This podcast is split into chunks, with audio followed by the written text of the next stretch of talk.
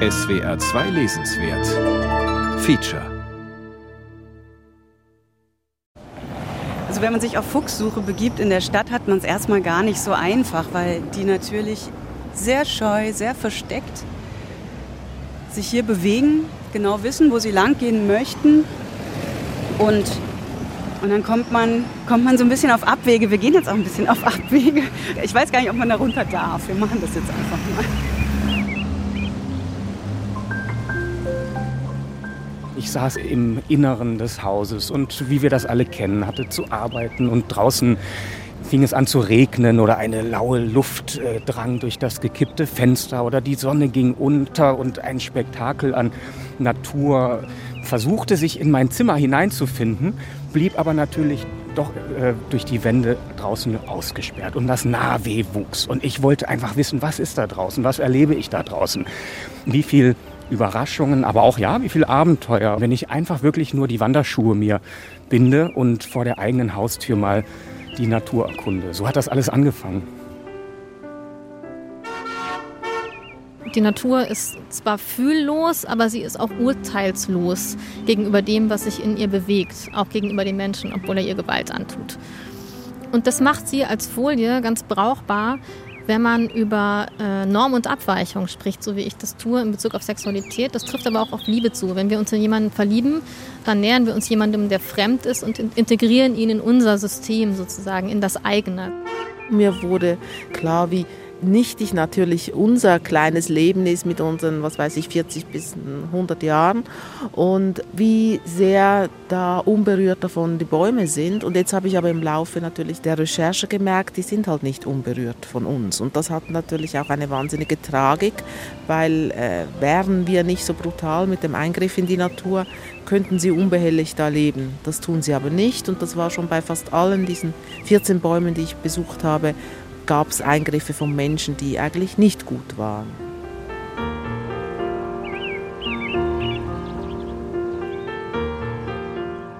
Die neue Lust am Nature Writing. Spaziergänge mit Schriftstellerinnen und Schriftstellern. Ein Feature von Sandra Hoffmann. Seit fünf Jahren lebe ich nicht mehr nur in der Stadt, sondern auch noch in einem kleinen Haus am Rande des Bayerischen Walds. Das hat dazu geführt, dass ich die Natur noch einmal ganz anders wahrnehme. So als hätte ich einen neuen Sinn für sie entwickelt. Ich bin Schriftstellerin und habe bemerkt, dass auch bei meinen Kolleginnen und Kollegen immer mehr Natur in den Texten vorkommt. Warum ist das so, habe ich mich gefragt und mich auf den Weg gemacht, um mit Björn Kern durchs Oderbruch zu gehen, mit Leona Stahlmann über den Schwarzwald zu sprechen, mit Sora del Buono über den ältesten Baum Berlins und mit Katrin Schumacher über Füchse in der Stadt. Alle vier folgten in einem ihrer letzten Bücher Landschaften, Tieren, Bäumen oder Pflanzen. Warum und auf welche Weise ist die Natur in ihre Texte gelangt? Und hat das alles damit zu tun, dass wir der Klimakatastrophe bereits ins Auge schauen? So, dann gehen wir über die Dorfstraße raus und gucken dann mal am Ende des Dorfes über die Felder. Wir stehen an einem Vormittag im Juni am Rand von Björn Kernsdorf, etwa 80 Kilometer östlich von Berlin, und schauen über Getreidefelder, über Kornblumen und Mohn hinweg in die Ferne. Wir sind vollkommen alleine und wollen ein wenig durch die Gegend streifen. Das Bruch, also die Niederung, das Luch kann man auch sagen, eigentlich müsste es heißen das Oderbruch, ist eine unglaublich weite Landschaft mit einem unglaublich großen Himmel, einer Schönheit und auch Verlassenheit, die ich Deutschland gar nicht zugetraut hätte. Man hat eine Freiheit, die ich eigentlich anderen Orten, anderen Ländern zugeschrieben hätte. Nordnorwegen, jenseits des Urals. Aber das gibt es nicht nur in Kanada. Nein, weite Freiheit, Naturbelassenheit gibt es auch hier. Der Schriftsteller Björn Kern ist vor einigen Jahren von Berlin ins Oderbruch gezogen. Über sein Naturerleben dort hat er das Buch Im Freien, Abenteuer vor der Tür geschrieben. Darum sind wir jetzt auch hier zusammen unterwegs. Möchtest du vielleicht sagen, was dich irgendwie veranlasst hat, über Natur zu schreiben oder so genau dahin zu schauen, was du da siehst? Ja, es ist so eins dieser äh, Bücher, wo Autoren dann gerne mal ein bisschen pathetisch werden und sagen, das musste geschrieben werden. Ich sage diesen Satz trotzdem nochmal. Es hat sich wirklich von alleine geschrieben. Es war ein Übergang einer intensiven Erfahrung in ein anderes Medium. Also was ich hier bei meinen Wanderungen, Spaziergängen, Übernachtungen erlebt habe, das war so dicht, dass es eigentlich schon einer textuellen Verdichtung genügte. Ganze Kolonien von Kranichen machen zwischenzeitlich hier Halt. Wir würden gerne welche entdecken, heute auf unserem Gang. Wenn Björn Kern darüber schreibt, klingt das so. Und dann ein trompetender Schrei. Echolos verhallt er in der Weite, ein zweiter antwortet ihm, ein letztes, bodennahes Nebelband zieht vorüber, nimmt mir die Sicht. Ich kann die Kraniche nur hören, sehe sie nicht mehr, Ihr Trompeten verendet in einem klagenden, langgezogenen Oberton. Der Laut bringt in mir etwas zum Schwingen. Ich folge dem Nachhall ihrer Rufe, während oben nun endlich der Sonnenball durchdringt und sich über dem Bodendunst eine ungekannte Weite auftut. Björn Kern folgt in 16 Geschichten den Kranichen, die sich im späten Frühjahr keinen Kilometer von seiner Haustür entfernt niederlassen und allerlei Wegen, die er alleine oder mit dem Kind geht. Er schildert Erlebnisse und Erfahrungen, aber auch Naturereignisse bei Tag und in der Nacht, die alle in seiner unmittelbaren Umgebung geschehen. Oder anders gesagt, wie man, indem man einfach die eigenen vier Wände verlässt, auch aus den manchmal doch beschränkten Gedankengängen der Innenwelt verschwinden und sich auflösen kann.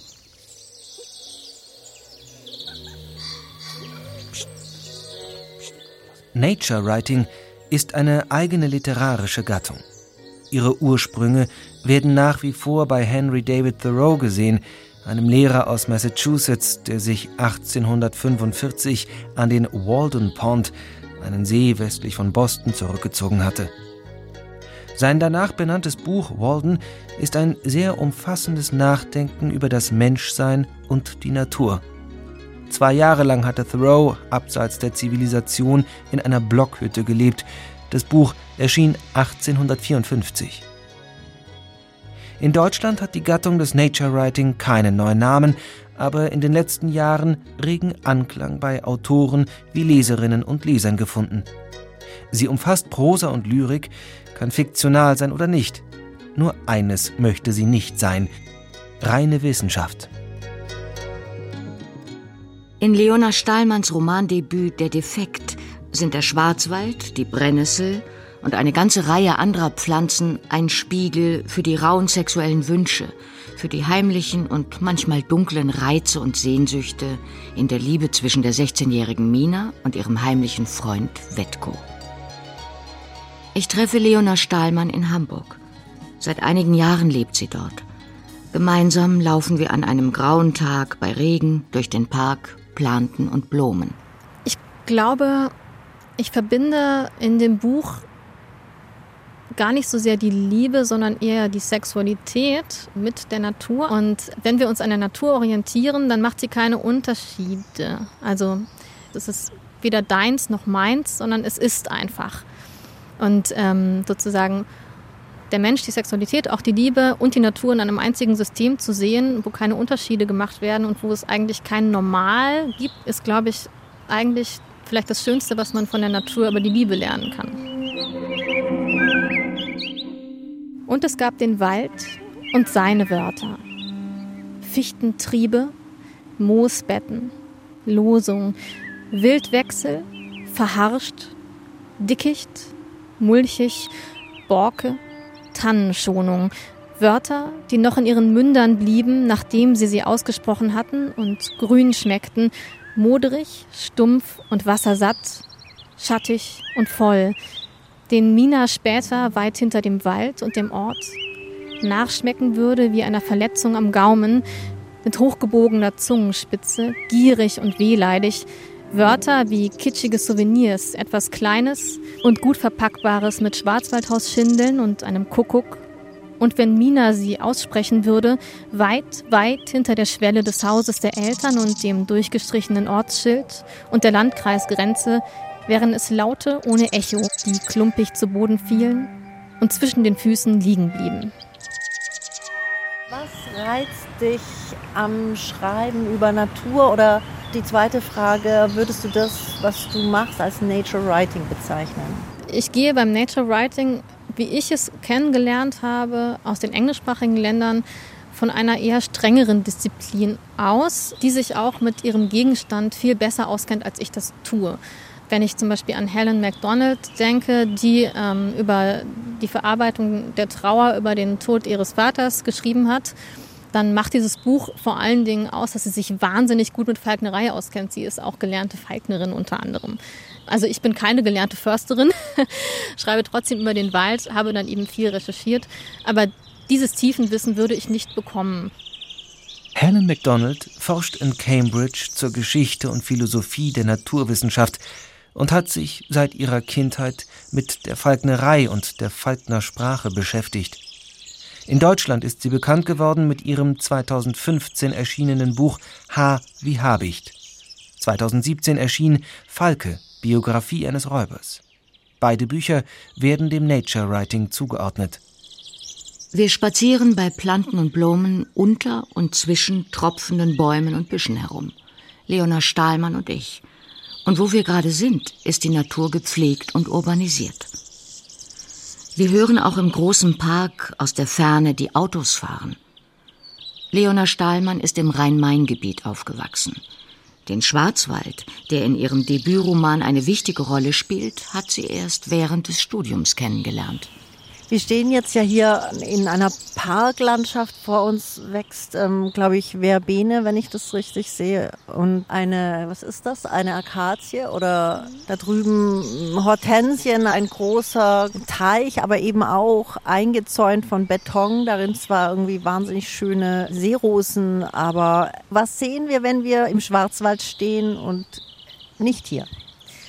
Für mich in ein Stück sozusagen unberührte Natur, stimmt natürlich nicht, aber für mich wahrgenommen, unberührte Natur zu kommen, das war, glaube ich, mein, wirklich mein erster Kontakt mit dem Wald äh, als solchem. Der Schwarzwald ist ganz schön rau, auch das Klima, wenn man dort ist und, ähm, und verbringt dort den Winter, der ist lang und der ist kalt und das kannte ich nicht und das hat mich total umgehauen. Als ich im Schwarzwald war, habe ich dann bewusst angefangen zu recherchieren, habe mich mit Förstern getroffen, mit Menschen, die sich mit Heilpflanzen auskennen, die auch Führungen machen und darüber schreiben und habe mir dann den Wald auf diese Weise auch symptomatisch erschlossen. Die Schweizer Autorin Zora del Buono, die in Zürich und Berlin lebt, hat in ihrem Buch Das Leben der Mächtigen, Reisen zu alten Bäumen über die Dicke Marie, den Lieblingsbaum der Gebrüder Humboldt im Tegeler Forst geschrieben und über 13 weitere sehr alte Bäume in Amerika und Europa. Ich treffe Zora del Buono an einem Sommertag in Kreuzberg. Zusammen fahren wir raus in den Forst und spazieren vom Parkplatz in einen schattigen, weitläufigen Buchenhain unweit eines Fahrradwegs. Die Bäume stehen hoch um uns, das Blattwerk ist dicht und da steht sie, die dicke Marie. Ein wirklich sehr alter Baum. Ah, wie schön. Äh, sie ist ausgelichtet. Er hat sie ein bisschen ausgelichtet. Das ist der Mosch, oder? Von dem du jetzt sprichst, dieser Förster. Genau, das ist ein ganz toller Förster hier im Tegeler Forst, weil der ein bisschen modern ist und sich auch gut auskennt mit der Geschichte des Waldes. Und er ist zum Beispiel einer, der, ähm, wenn alte Bäume gefällt werden müssten, dann fällt er sie nicht, sondern er sprengt sie. Und da können dann viel mehr äh, Tiere sich äh, einnisten und das, äh, den Baum bearbeiten. Und es sieht natürlicher aus, es sieht aus, als ob ein Blitz eingeschlagen hätte. Solche Sachen macht Herr Mosch und er kümmert sich auch um die dicke Marie. Die dicke Marie ist eine 800 bis 900 Jahre alte Eiche. Sie steht wie ein altes, wildes, knorriges Geschöpf inmitten von Buchen, die ihr viel Licht nehmen. Um die 20 Meter reicht sie hinauf in den Himmel. Und Dicke Marie heißt sie ja, weil die beiden Humboldt-Brüder gleich nebenan groß geworden sind in diesem Schlösschen. Und äh, die hatten eine Köchin, die offenbar dick gewesen sein muss. Marie. Seit da heißt sie die dicke Marie und das muss dann irgendwann in Mitte des 18. Jahrhunderts oder Ende des 18. Jahrhunderts gewesen sein. War sie also schon dick. Und vielleicht war sie mal ein Grenzbaum, das kann sein, zwischen Tegel und dem anschließenden ähm, Bezirk. Ja. Das Schöne und hier nur beiläufig zu erwähnende an der Sache ist, dass Alexander von Humboldt selbst nach seinen jahrelangen Forschungsreisen mit seiner großen Schrift Ideen zu einer Geographie der Pflanzen 1805 eine Art Nature Writing Vorläufer geschrieben hat. Und sein drei Jahre später erschienenes Buch Ansichten der Natur kommt in seiner subjektiveren Erfahrung und Beschreibung dem Nature Writing noch näher. Sollen wir mal vielleicht versuchen, zusammen ähm, für Menschen, die sich das vorstellen wollen, ähm, diesen Baum zu beschreiben? Das ist nämlich gar nicht so einfach. Ja, es ist gar nicht so einfach. Also er ist unten in der unteren Hälfte nackt mit vielen halbtoten Ästen, die wie das vorne hier sieht aus wie ein, würde ich sagen, ein Krokodil, was da rausguckt mit einem kleinen Füßchen. Und hinten rechts ist ein kleiner Drache, der da rausguckt. Das sind alles verrottende Äste. Sie hat einen Umfang von etwa sechs Metern, also das heißt einen Durchmesser von 1,90. Und eine extrem dicke Rinde die auch überall abblättert und wo Moos drin ist. Und dann gibt es in der Mitte so einen, einen wie ein Finger noch, auch so ein Todfinger, der in den Himmel ragt. Ich bin Katrin Schumacher und ich habe das Buch geschrieben Füchse, ein Porträt. Rot sehen. Eine Linie im Schnee, eine Reihe kleiner Tiefen. Vom Waldrand herkommt, verliert sie sich im Weiß. Wer je seine Spur an einem Wintertag gesehen hat, im stillen Glitzern, der weiß, woher dieses Wort stammt. Der Fuchs schnürt. Er hat eine eigene Art, sich zu bewegen, die kein anderes Lebewesen mit ihm teilt. Dabei treten die Hinterpfoten über Kreuz in die Abdrücke der Vorderpfoten, links in rechts, rechts in links, ineinander, in einer Geraden. Und dieses quere Auftreten geht nicht auf Kosten der eleganten Achse. Der Fuchs schwingt leise hin und her, wobei das beeindruckende Büschel an seinem Hinterteil, dieses scheinbare zu viel an Körper, zum Tariergerät wird. Der Fuchsschwanz ist keine Dekoration, sondern schlicht Evolution. Die Lunte hält ihn auf Spur. Katrin Schumacher ist Kulturjournalistin und Literaturkritikerin beim Mitteldeutschen Rundfunk. Ich treffe sie auf den Spuren des Fuchses, nicht im Wald, sondern mitten in Halle an der Saale, wo sie lebt und wo der Fuchs, wie sie mir sagt, heutzutage viel einfacher zu finden ist als auf dem freien Feld. Wo stehen wir hier eigentlich? Ja, das ist das, das Weiße Haus von Halle quasi. Das ist die Leopoldina, die Nationalakademie der Wissenschaften, ähm, am Jägerberg. Und hier habe ich tatsächlich meinen letzten Fuchs in der Stadt gesehen. Also ich bin morgens, das war schon zu Lockdown-Zeiten, mit dem Auto hier entlang gefahren und sah aus dem Augenwinkel so, eine, so ein Tier, eine riesige Katze, habe ich erst gedacht, da über den Rasen stolzieren, also wirklich stolzieren, ganz langsam, gemächlich. Und dann guckte ich wirklich hin und sah, es war ein großer, sehr, sehr schöner Fuchs im Winterpelz. Hier ist sowieso die Gegend, in der, glaube ich, die meisten Füchse in Halle wohnen. Jedenfalls die, die mir begegnet sind. Woran liegt das? Hm. Ich glaube, es hat was damit zu tun, dass wir quasi mitten in der Stadt sind. Also hier direkt nebenan ist die Kneipenmeile. Hier gibt es also ganz einfach gesagt sehr viel Müll. Es gibt sehr viel Fressen und es ist sehr grün. Also es gibt die Saale da unten, an der ich auch schon eine Menge Fuchsüberreste, also Nahrungsüberreste, die da von Füchsen äh, gelassen wurden, gefunden habe. Katrin Schumachers Porträt über den Fuchs reiht sich ein in eine ganze Serie von Tierdarstellungen, die alle in den letzten Jahren in der Reihe Naturkunden erschienen sind. Kleine, schön gestaltete Bändchen mit fast essayhaften Betrachtungen über Fauna und Flora. So, ich führe Sie jetzt einfach mal, ich glaube, es ist sogar ein bisschen verbotenerweise an einen Ort, an dem ein Fuchsbau mitten in der Stadt ist. Also hier ist das Kunstmuseum Moritzburg und unter dem Kunstmuseum Richtung Saale, da wo im Grunde der Hinterausgang ist, da habe ich einen Fuchsbau entdeckt. Da gehen wir jetzt einfach mal hin.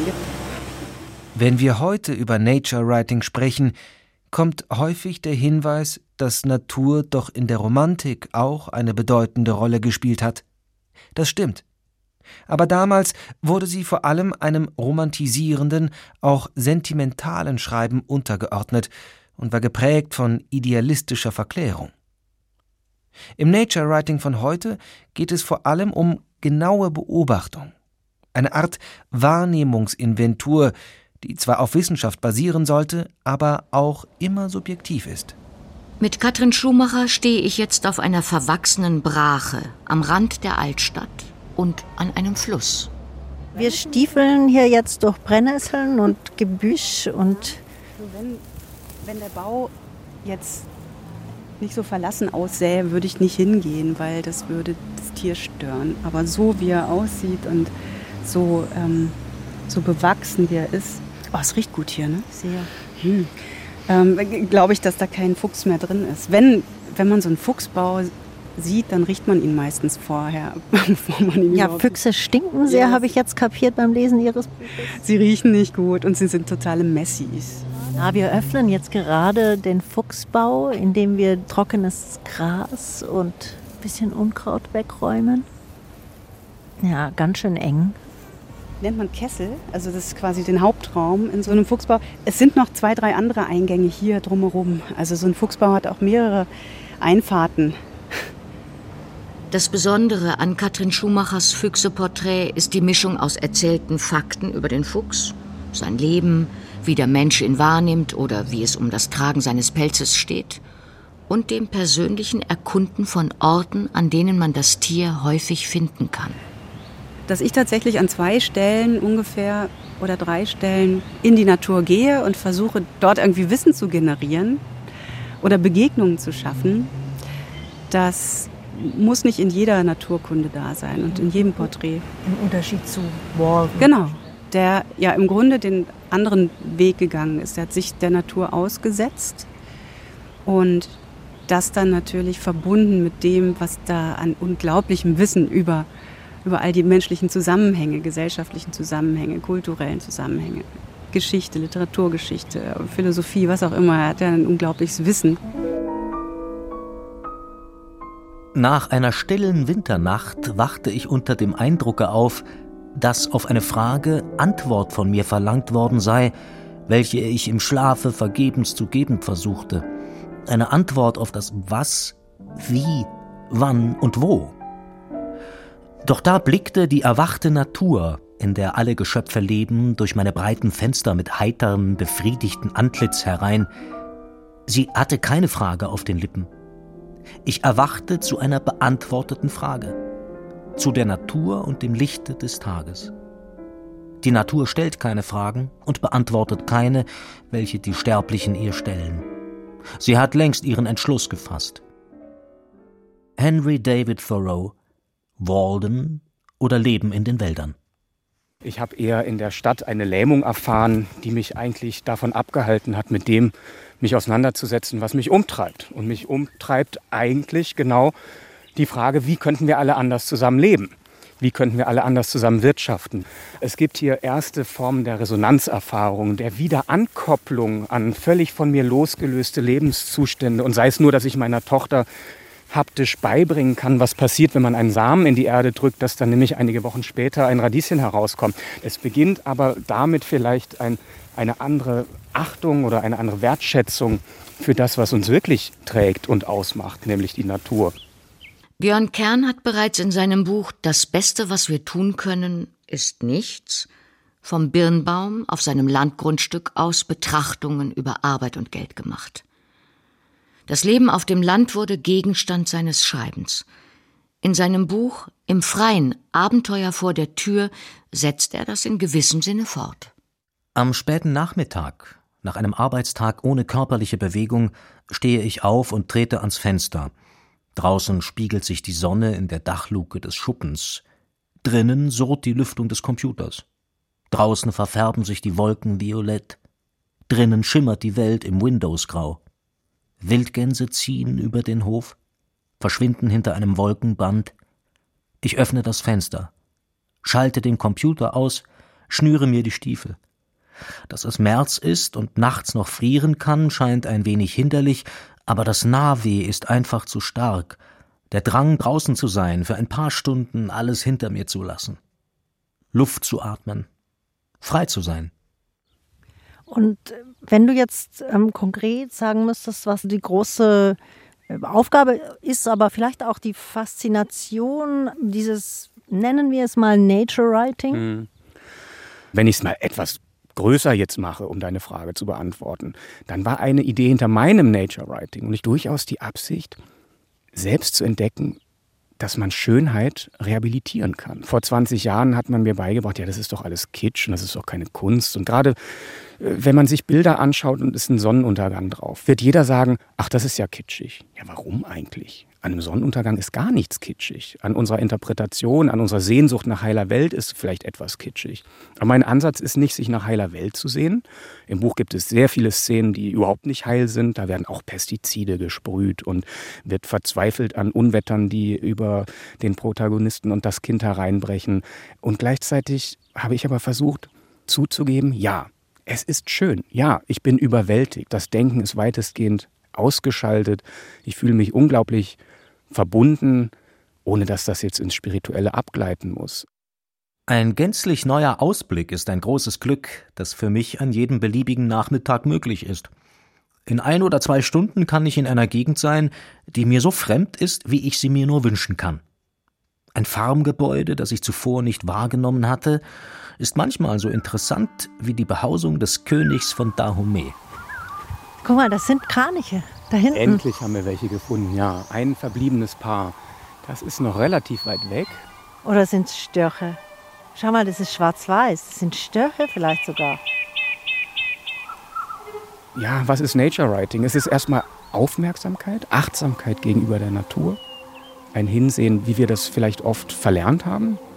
Es kann aber auch in meiner persönlichen Interpretation durchaus eine politische Note mit haben. Ich glaube, ich habe schon auch ein, ein bisschen ein ideologisches Ziel und das ist eine Artenvielfalt in der Poesie zu erhalten.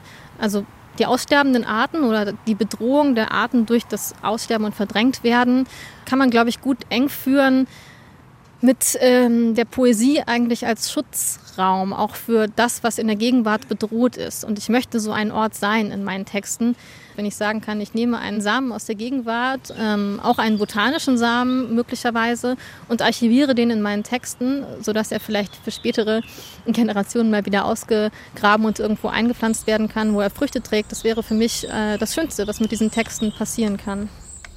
Vor der Halle, aus der sie traten, lag eine feine weiße Decke über dem deutschen Moos.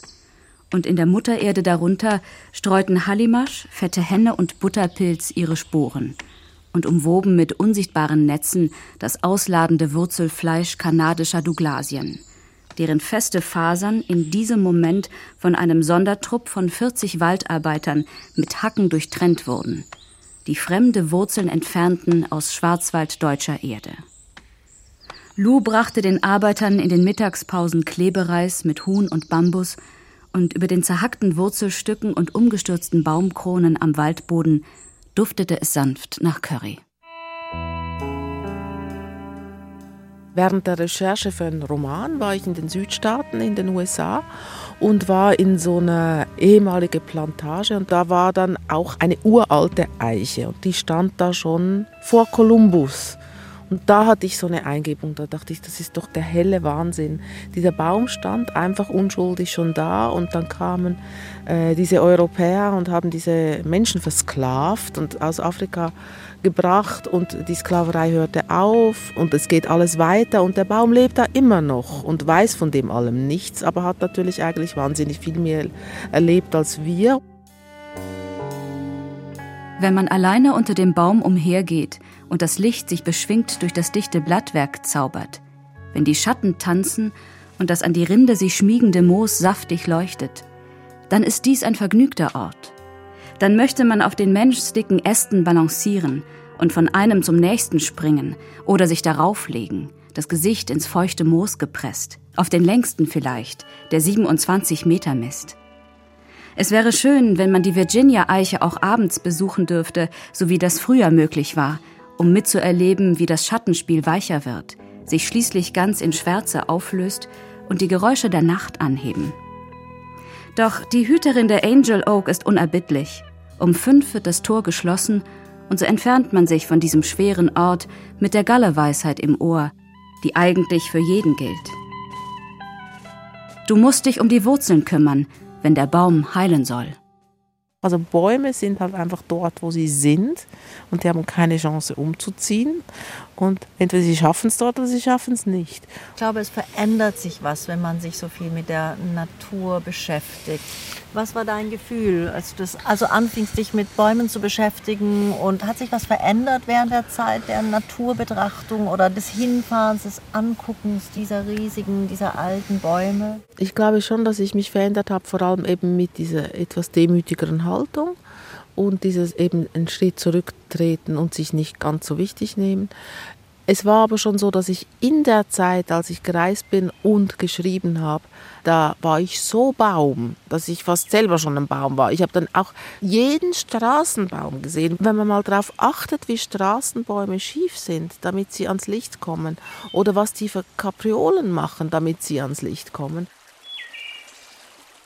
Dass die Insekten sterben, die Monokulturen überhand nehmen, die letzten wilden Orte verschwinden, erleben wir ja tagtäglich.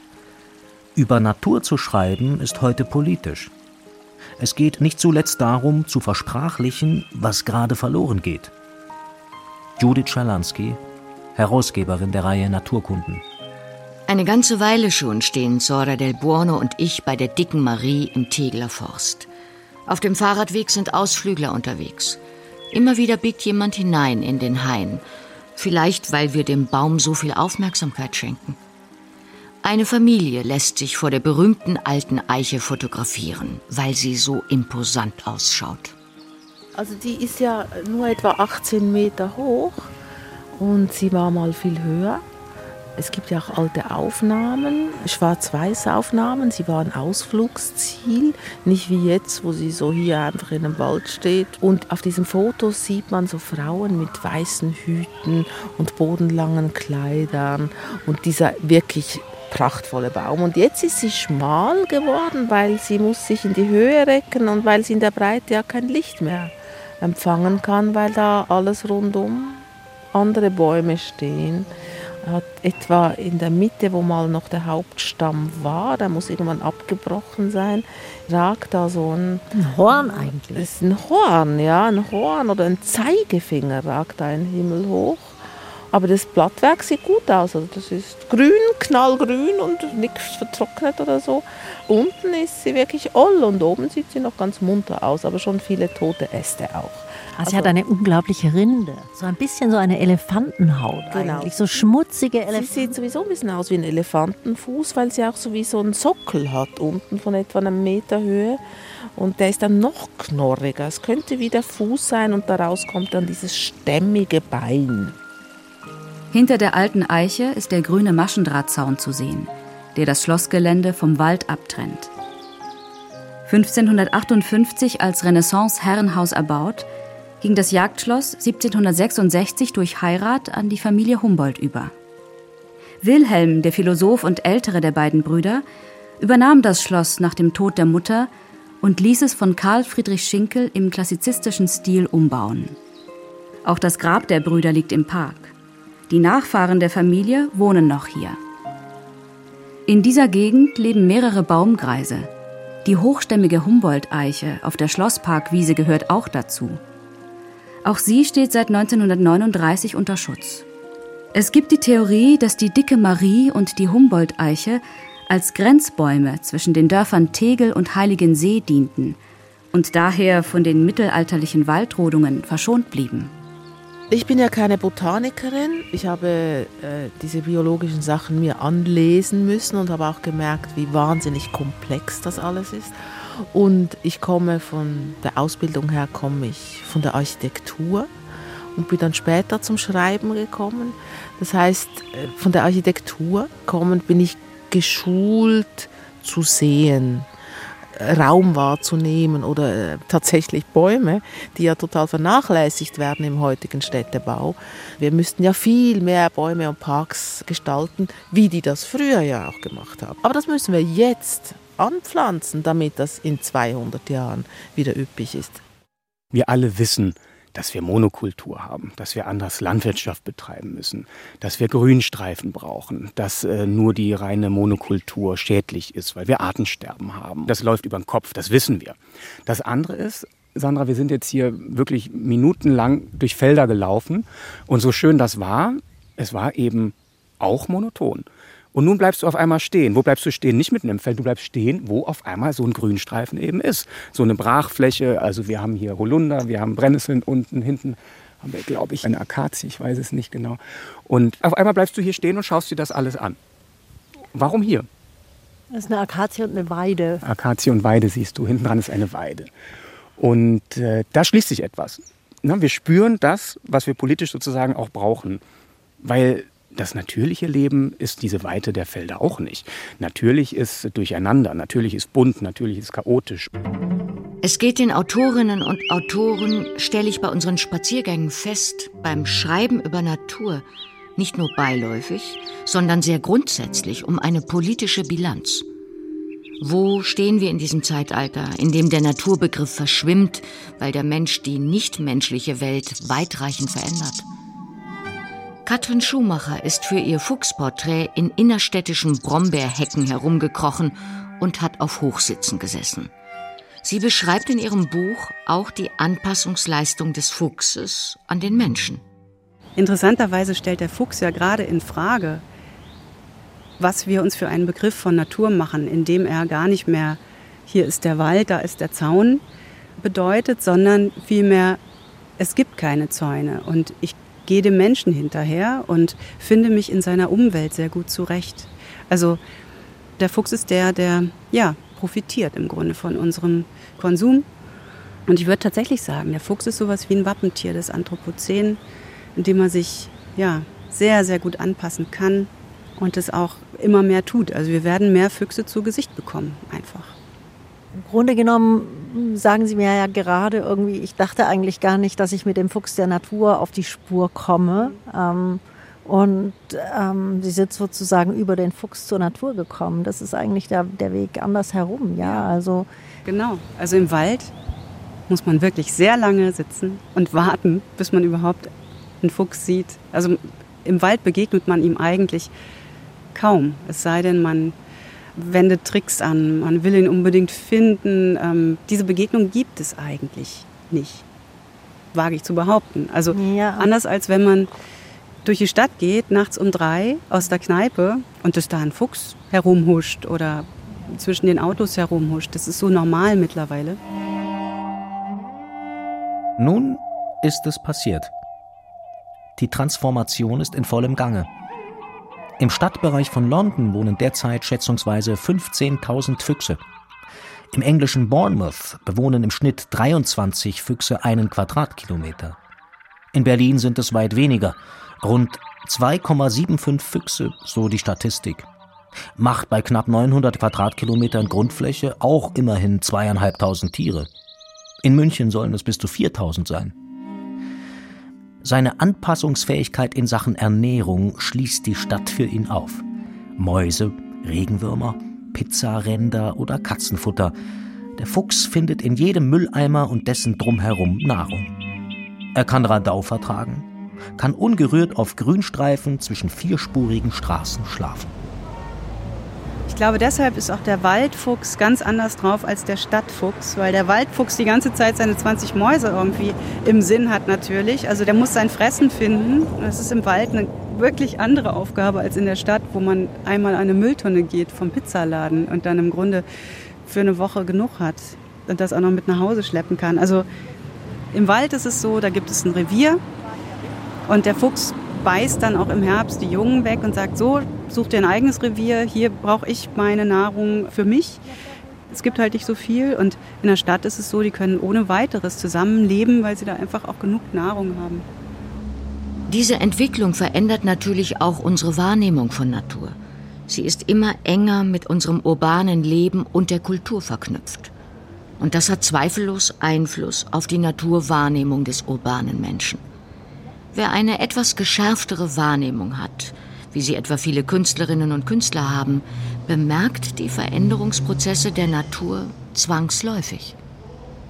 Naja, wie alles, was der Mensch so anrichtet, immer erst, wenn es fast zu spät ist, äh, begreift er den Wert einer Sache und widmet sich dem. Und ich glaube, dass es jetzt gerade eigentlich die beste Art ist zu schreiben, weil man tatsächlich auch möglicherweise ein bisschen was bewegen kann damit und sein Schreiben nicht nur in den Dienst der Poesie stellt, sondern auch etwas Übergeordnetem. Und das äh, finde ich sehr verfolgenswert. Leona Stahlmann bekennt sich zu einem Schreiben, das gesellschaftliche Relevanz haben darf. Sprachliches, literarisches Erfassen dessen, was wir in der Natur sehen und erleben können, geht also weit über einen Archivierungsgedanken hinaus. Und damit ist sie nicht alleine. Ich habe gelernt, dass Schreiben und Politik zwei verschiedene Sachen sind und glaube da immer weniger dran. Ich habe mich ertappt, wie ich verschiedene Diskurse, die durch die Medien geisterten und mein eigenes Schreiben immer weniger zusammenbringen konnte. Also auf der einen Seite haben wir gehört, dass wir hier kurz vorm Weltende stehen, die Weltuhr fünf vor zwölf steht, die Klimakatastrophe droht und wir eigentlich alle falsch leben. Gleichzeitig schrieb man irgendwelche Bücher, Romane, die dieses überhaupt nicht abbildeten. Wenn überhaupt, gab es Sachbücher vielleicht, die zum Verzicht aufforderten und die Flugreisen geißelten und die ein anderes Leben propagierten, ohne dass man aber nach der Lektüre gewusst hätte, wie das überhaupt stattfinden kann.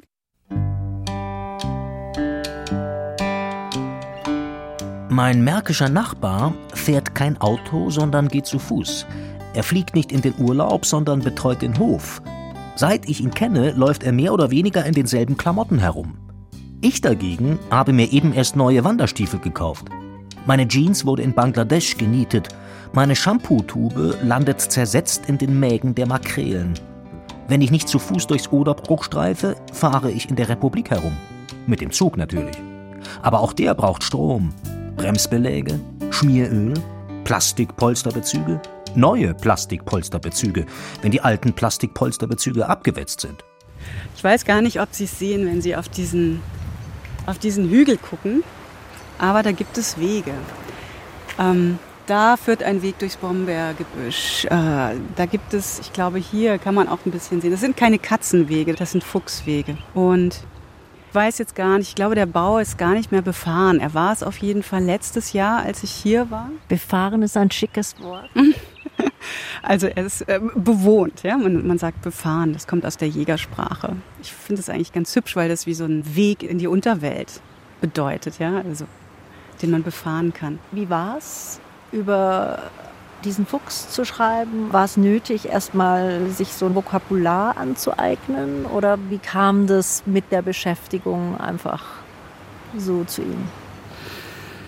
Also ich glaube, es gibt da zwei Vokabulare, die dann irgendwann ineinander griffen. Und zwar einmal die Jägersprache. Also es ist ja so, wenn wir einen Wald betreten und dann so ein Jagdterritorium, betreten wir auch einen eigenen Sprachraum, einen von Menschen geschaffenen Sprachraum. Und der Wald hat ja auch seine eigene Sprache in dem Moment, wo er Jagdraum wird.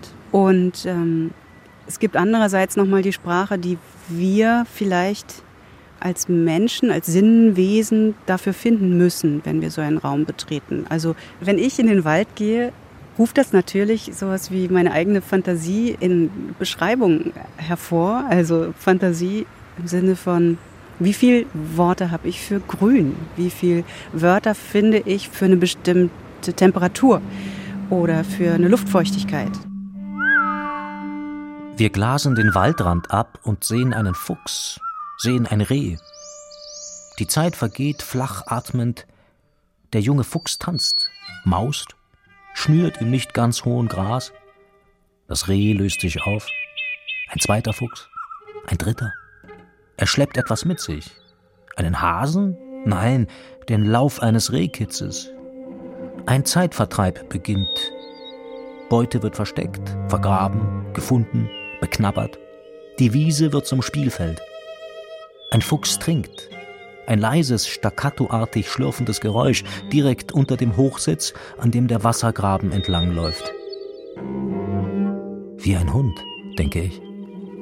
während ich ihn in diesem friedlichen Moment beobachte. Was, glaube ich, auch so eine entscheidende äh, Größe war, warum ich überhaupt angefangen habe, das aufzuschreiben, war, dass ich gemerkt habe, wenn ich rausgehe, kann ich jederzeit mich in diesem Gefühl, auch im Kopf, im Freien zu sein, verlieren. Aber ich kann es nicht am Schreibtisch evozieren, ich kann das nicht aufrufen. Und um dieses Gefühl der im positiven Sinne Verlorenheit, die ich hier draußen auf den Feldern spüren kann, auch nachts am Schreibtisch oder abends an der Heizung im Winter oder so hervorrufen zu können, musste ich mir eine ganze Sprache zulegen. Also ich musste richtig eine Sprache lernen, aber eigentlich als Mittel zum Zweck. Nämlich, um mir eine Welt äh, nach drinnen zu holen, die ich ohne dieses Fachvokabular gar nicht hätte nach drinnen holen können. Und dann geschieht etwas, das ich nicht für möglich gehalten hätte. Plötzlich sind es die Tiere, die sich mir annähern. In unsicheren Schüben pirschen sie in meine Richtung, wo die Wiese noch fetter ist. Der Bock kreuzt 50 Meter vor dem Feldweg, sieht nur knapp herüber zu dem seltsamen Menschen, der dort im Staub sitzt, sichert vor der Querung, sichert nach der Querung, dann setzt die Ricke nach, eine zweite, und bald äsen die Tiere auf beiden Seiten des Weges. Sie lassen mich zu, sie kreisen mich ein. Indem wir uns dem Tier, dem Baum, dem Wald, den Pflanzen, einer Landschaft bewusst annähern, begreifen wir sie erst als genauso schützenswertes Gut wie unsere menschliche Welt und geben dem, was wir gemeine Natur nennen, seine Bedeutung durch Sprache zurück. Traurig, das alles.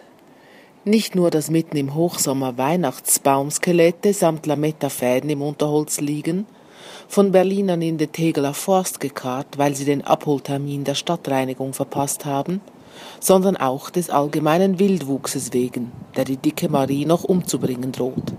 Ahorne, Buchen, Birken, allerlei magere Bäume haben sich an der dicken Eiche vorbeigedrängt und überragen sie nun, stehlen ihr das Licht und die Sonne, die sie als Lichtbaumart so dringend braucht.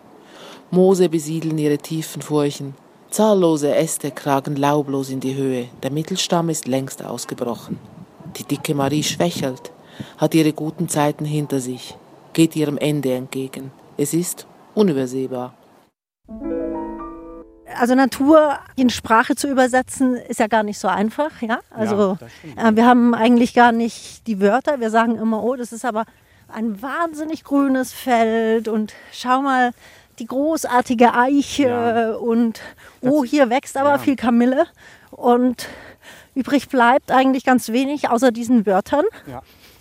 Und wenn man darüber nachdenkt, merkt man, dass man gar nicht so leicht die Wörter findet. Ja, das finde ich total spannend. Da fällt mir auch was zu ein, nämlich, dass das Ganze für mich wie eine Fremdsprache war.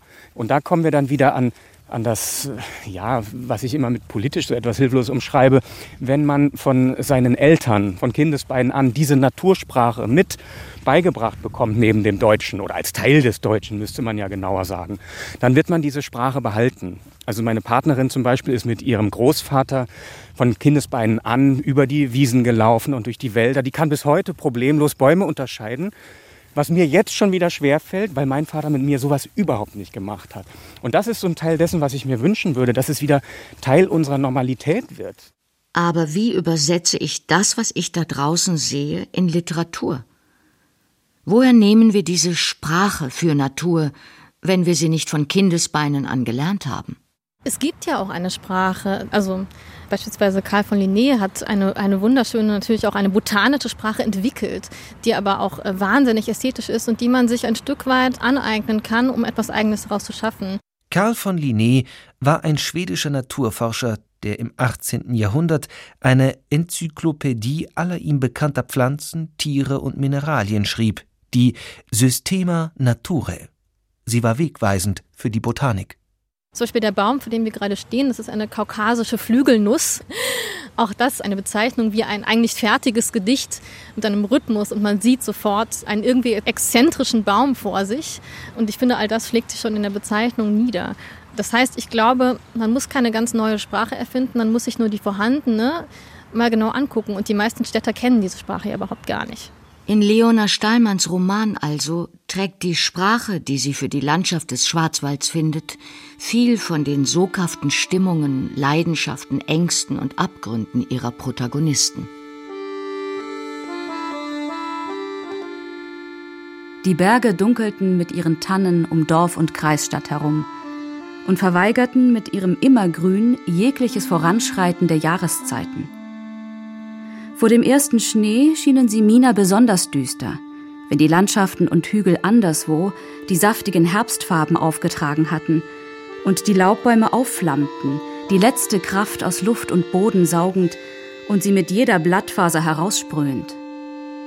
Die Tannen und Fichten bis zur Baumgrenze blieben starrsinnig grün. Das Geröll darüber war schneefrei. Nur der Berg, ein Haufen Gneisstein, der sich schief und bucklig über den Ort beugte, lag seit November unter Weiß.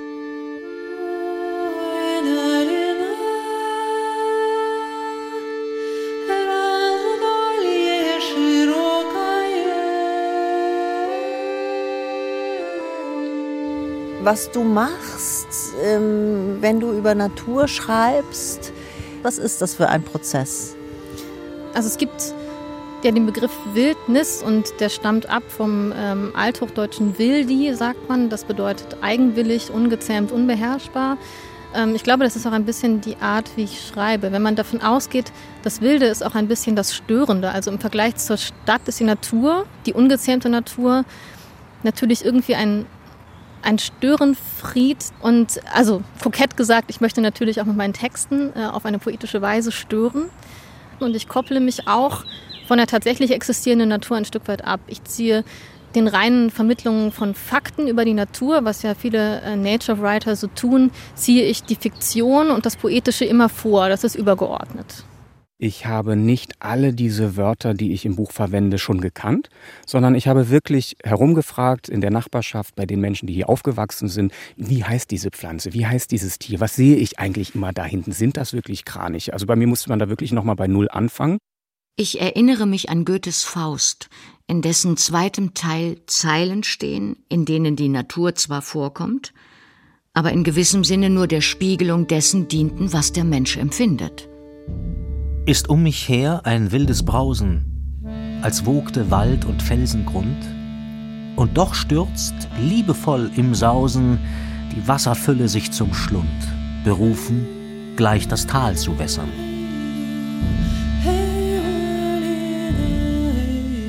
Ich habe mir das gemerkt. Und ich denke nicht nur daran, wenn ich an einem Wasserfall stehe. Kann uns Literatur für die Umwelt sensibilisieren? Die Schriftstellerin und Lyrikerin Ulrike Dresner erzählte einmal in einem Interview, als 17-Jährige musste ich in der Schule einen Herbst hindurch Herbstgedichte lesen. Zwei oder drei pro Woche. Lesen, weglegen. Mehr geschah nicht bis ich zu meinem größten Erstaunen bemerkte, dass diese kleinen Dinger meine Wahrnehmung verändert hatten. Plötzlich roch der Herbst auf dem Schulweg wieder so intensiv wie in meiner Kindheit. Das war nicht einfach Sensibilisierung, es hatte mit Glück zu tun, mit Bereicherung. In einem perfekten Bild durfte die Wirklichkeit, in der ich mich bewegte, neu erscheinen und leuchten. Die beobachten uns. Jetzt Kraniche. Sind Kraniche. Wunderschön. Gewinnen etwas an Höhe, haben uns also sehr weit, sehr früh schon, früher als üblich gewittert. Vielleicht steht der Wind entsprechend. Und ich liebe dieses Trompeten, dieses Nölen, wenn das dann über diesem randlosen Feld eigentlich gar keine Widerhallwand findet, trotzdem und allein durch äh, die Luft dann so eine Art Echo zurück gibt, dieses zweistufige äh, na, Trompeten, da merkt man wieder, ne? welches Vokabular benutzen wir dafür. Eigentlich können wir es nur imitieren und lautmalerisch versuchen zu kopieren. Ähm, wunderschönes Geräusch, wunderschöner Abflug. Ich sehe sie noch kleiner, während hinten